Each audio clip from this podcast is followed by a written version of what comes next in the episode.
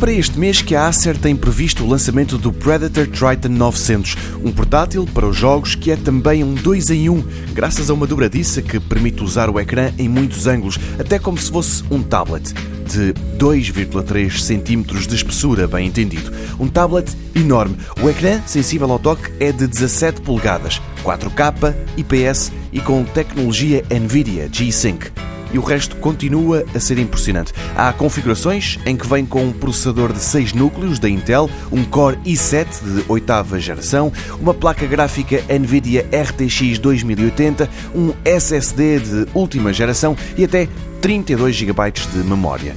Depois, inclui ainda um receptor que torna compatível com os comandos da consola Xbox One. O problema é o preço. Tanta coisa boa custa muito dinheiro. 4.200 euros.